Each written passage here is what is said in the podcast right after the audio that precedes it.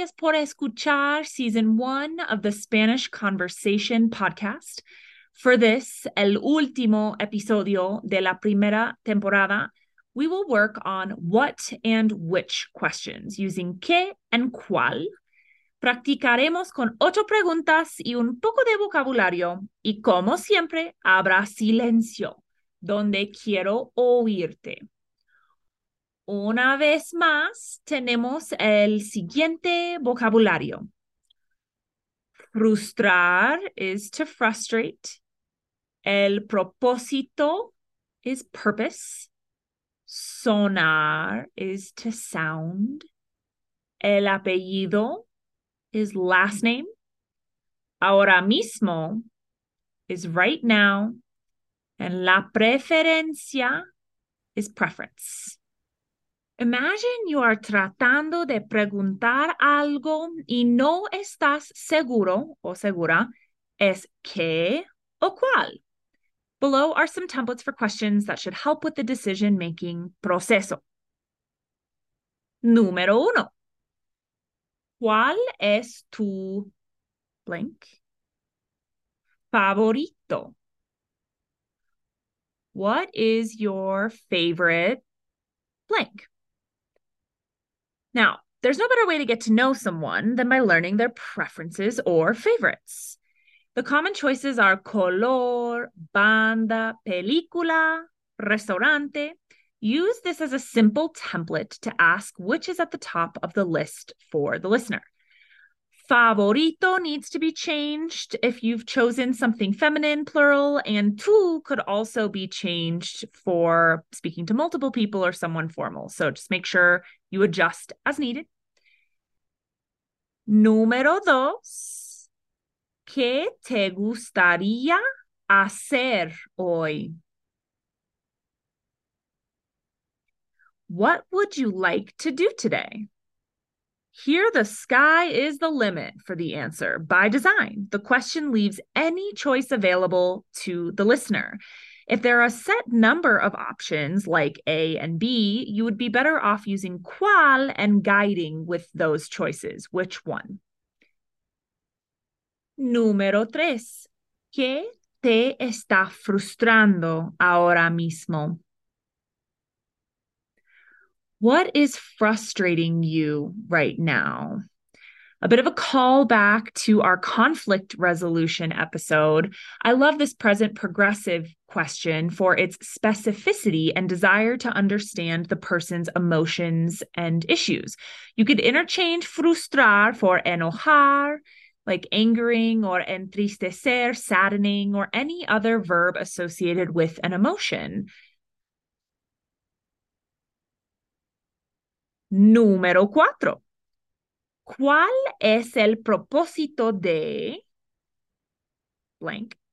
What is the purpose of blank? Here, it really seems like we should say que for what, because our English brain wants to. But if you think in Spanish, you can see that there are a couple of purposes or propósitos, and you're asking the listener to select the one that makes sense for that particular object. Número cinco. ¿Cuál suena mejor? Dot, dot, dot. Which sounds better? Dot, dot, dot.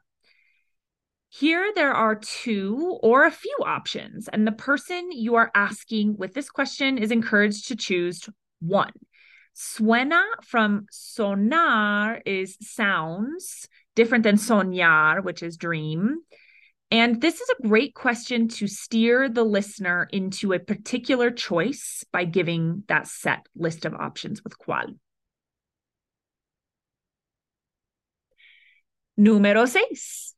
¿Qué puedo hacer? What can I do? Nice and simple while also helpful. Here you are asking what you can do with all options available due to the vagueness of the what or the qué. If there are a set number of tasks available, you could switch to which and then offer a few choices.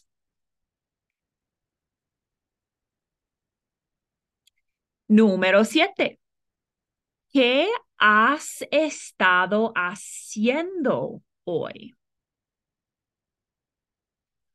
What have you been doing today? We're using a participle or perfect tense present, right? As well as progressive. So this is a bit advanced. However, if you can conjugate haber, then use estado, and then any progressive verb like comiendo, hablando, then you're all set. Número ocho. ¿Cuál es tu nombre? What is your name? The assumption here is that there's a set number of options for names and that you need to select which is yours. Remember to think in your Spanish brain. The other option is como te llamas if you prefer, but we think what is, and you have the choice of como as how or cual as which. Little tricky. What do you think? ¿Deberíamos charlar ahora, tú y yo? Bueno, adelante. ¿Qué has estado haciendo hoy?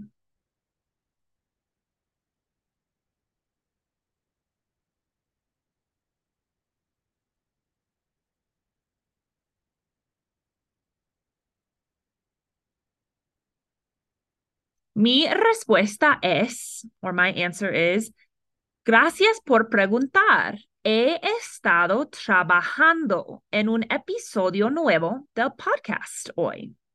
¿Y tú? Note that I use the same format in response of haber plus estado plus a progressive verb. ¿Cuál es tu color favorito?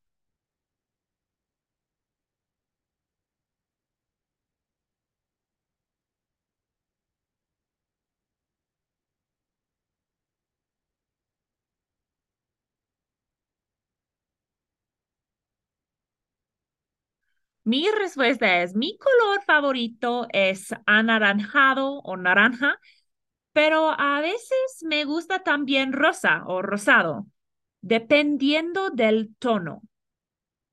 How is your color vocabulary? Maybe time to review.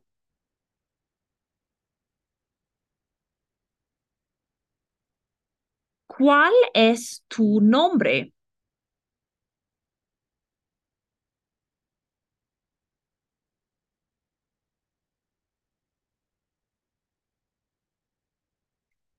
Mi respuesta es, mi nombre es Alyssa y mi apellido es Benelli.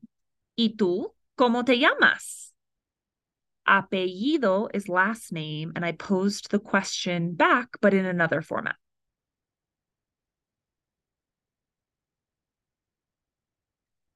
¿Cuál suena mejor? ¿Tacos o sushi?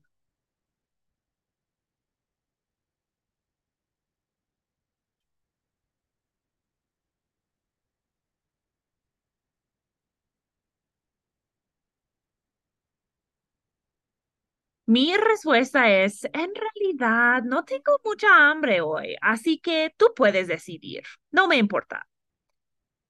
No me importa is how we say, I don't care.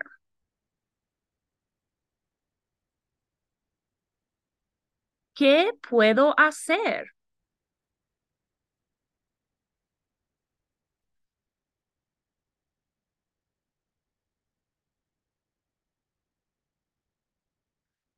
Mi respuesta es, me ayudaría mucho si pudieras recoger las niñas de escuela porque necesito ir al supermercado después de trabajo. The beginning is conditional and past subjunctive, which might be a bit advanced for now, but what am I asking for help with?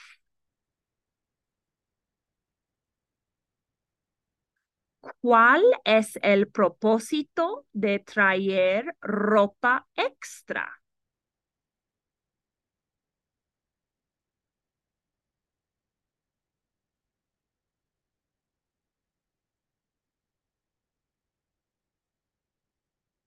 Mi respuesta es, no sabemos cómo será el tiempo mañana. Creo que es buena idea traer mangas largas y también una sudadera en adición a las camisetas y shorts.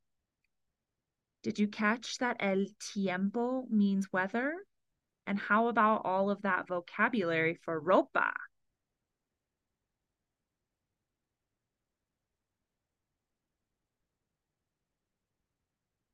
¿Qué está frustrándote ahora mismo?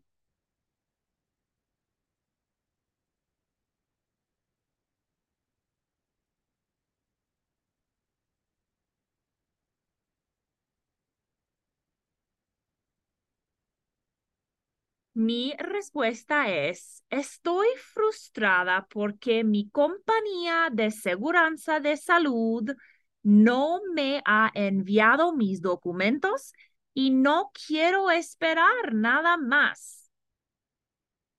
Why is my health insurance company frustrating?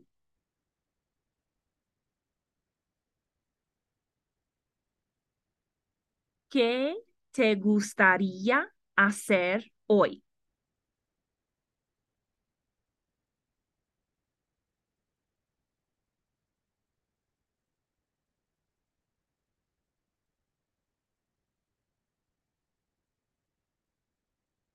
Mi respuesta es, mañana es un día muy ocupado, así que, ¿qué tal si pasamos el día sin un plan? Podemos caminar un poco, jugar cartas o mirar una película. ¿Te parece? Refer back to episode 15 for proposing an idea. Some of the vocab here is featured in that episode, such as ¿Qué tal si? Alrighty, that's all for now. And by that, I mean that's all for season one. Holy cow. If you made it all the way through either the beginner or also the intermediate episodes or all 20 in total, I say enhorabuena or congrats to you if you tried speaking back to the phone or computer. I know you might have felt dorky, but you are taking the necessary steps to getting better at speaking. If you have any ideas for me that you would like me to make into an episode, I would love to hear them. Email me at gringaconsulting at gmail.com to submit your ideas or just to say hello. You can keep up with new content, products, and services at www.gringaconsulting.com. Don't be a stranger. Make sure you subscribe as well so you get a notification when season two drops. It will be soon, and I can't wait to see you there. Hasta pronto!